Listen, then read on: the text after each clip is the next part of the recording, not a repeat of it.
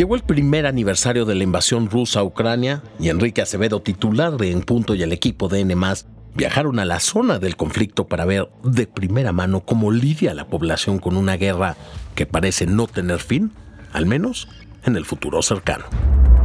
Soy Valentín Cataldo y vamos con N Diario, un producto de N Podcast. No olviden suscribirse, activar la campanita de notificaciones y visitar nuestra página nmas.com.mx.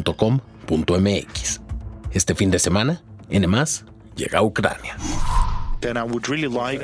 Y realmente me gustaría tener una conferencia, una reunión o una cumbre entre los países latinoamericanos y Ucrania. Y es muy difícil para mí salir de Ucrania, pero yo iría. Iría a esta reunión. Esto fue lo que Volodymyr Zelensky, presidente de Ucrania, le dijo a Enrique Acevedo este viernes.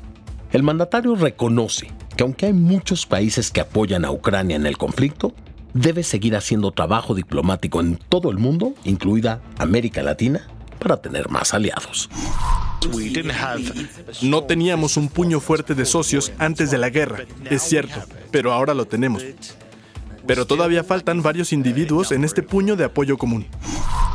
Desde mediados de semana, Enrique Acevedo y el equipo de N partieron de Cracovia en Polonia con la intención de llegar a Ucrania en la fecha en la que se cumplían 12 meses del inicio de la guerra.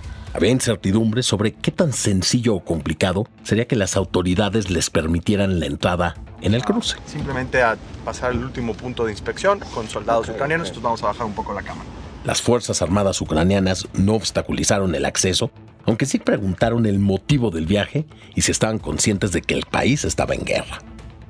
Tras horas de recorrido en carretera, llegaron a Leópolis, una de las ciudades más al oeste de Ucrania, y donde parece que todo transcurre con normalidad y tranquilidad.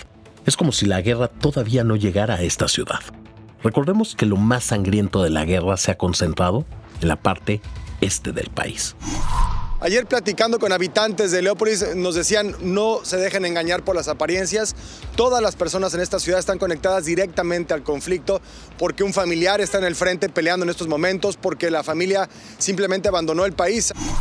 Después de Leópolis, la siguiente parada fue Kiev, la capital.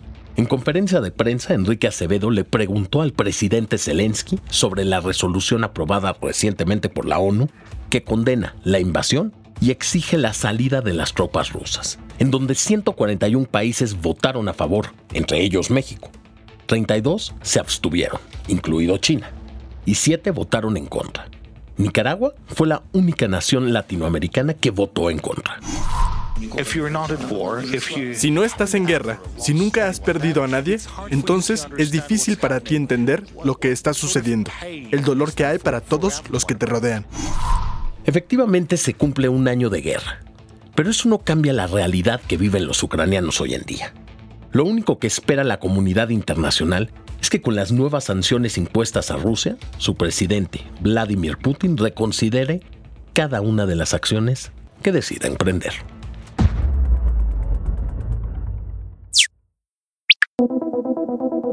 Rosario Robles ya es completamente libre. Aunque salió de prisión en agosto del año pasado, aún llevaba un proceso penal por el caso conocido como la estafa maestra.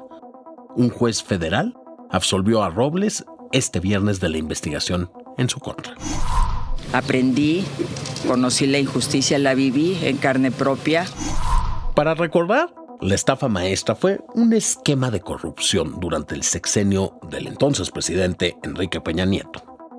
Varias dependencias federales triangularon recursos a través de universidades públicas y empresas fantasma. Desaparecieron miles de millones de pesos del erario público. Por su presunta participación en este caso, la Fiscalía General de la República detuvo a Rosario Robles, quien fue secretaria de Desarrollo Social y secretaria de Desarrollo Agrario entre 2012 y 2018. La Fiscalía aseguró en su momento que la funcionaria facilitó el desvío de más de 5 mil millones de pesos. Robles pasó tres años en el penal de Santa Marta, Acatitla, en prisión preventiva. Desde hace seis meses se le permitió a Robles llevar su proceso en libertad.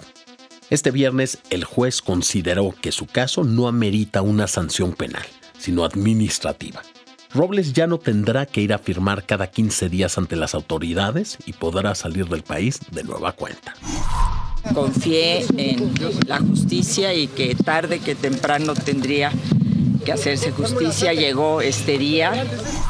A la fiscalía no le gustó para nada la decisión del juez. En un comunicado dijo que una sanción administrativa no excluye una sanción penal, que el juez actuó en contra de la ley y que interpondrá una queja.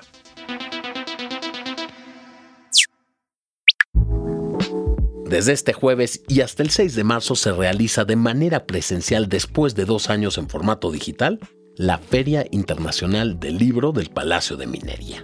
Se trata de uno de los encuentros literarios más importantes de nuestro país que reúne a distintas editoriales, autores y amantes de la lectura. Abrirá de lunes a viernes de 11 de la mañana a 9 de la noche estos días la entrada costará 20 pesos y los sábados y los domingos de 10 de la mañana a 9 de la noche tendrá un costo de 25 pesos. La cita es en Tacuba 5, en el Centro Histórico de Ciudad de México. Además, en el MOAC, en el Centro Cultural Universitario, el artista belga Francis Alice presenta Juegos de Niños, un documento visual que muestra lo revolucionario que puede ser el juego infantil. El museo abre de miércoles a domingo de 11 de la mañana a 6 de la tarde y la entrada tiene un costo de 40 pesos. Esto fue todo por hoy, espero que tengan un gran fin de semana. No olviden suscribirse a este podcast, activar la campanita de notificaciones y visitar nmas.com.mx. Nos escuchamos en el próximo episodio de NMAS Diario, un producto de NMAS Podcast.